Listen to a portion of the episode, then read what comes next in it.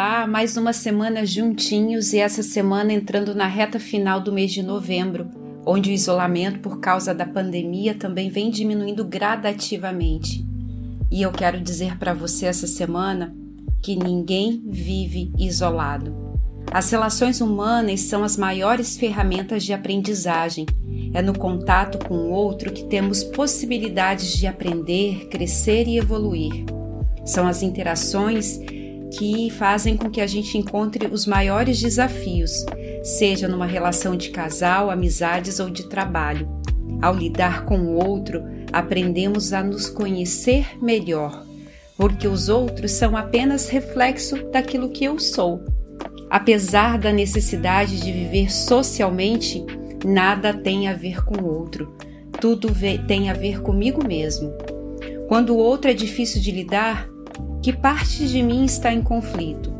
Quando o outro me agride, me ofende, que parte de mim também acredita que isso possa ser verdade?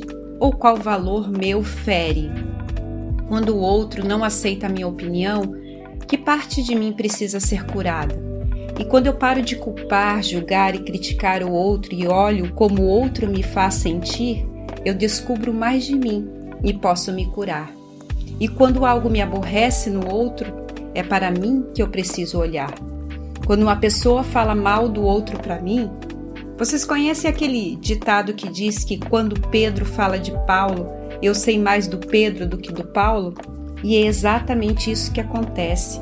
É preciso olhar para o outro, não para julgar, criticar e avaliar, mas sim para que eu consiga olhar para mim mesmo. E nessa reta final de novembro, eu te convido para olhar para dentro de si, fazer a reforma íntima que talvez você esteja tanto adiando. Nós não podemos mudar o outro, mas podemos escolher como nos sentirmos em relação a eles. Como eu costumo dizer, autoconhecimento desperta, desperta para quem somos nós, desperta a nossa potência, desperta a nossa melhor versão. Aproveite, porque as energias planetárias até o final do ano estão nos ajudando a olhar para dentro de si, para que a gente possa se curar, soltar tudo aquilo que não nos serve mais.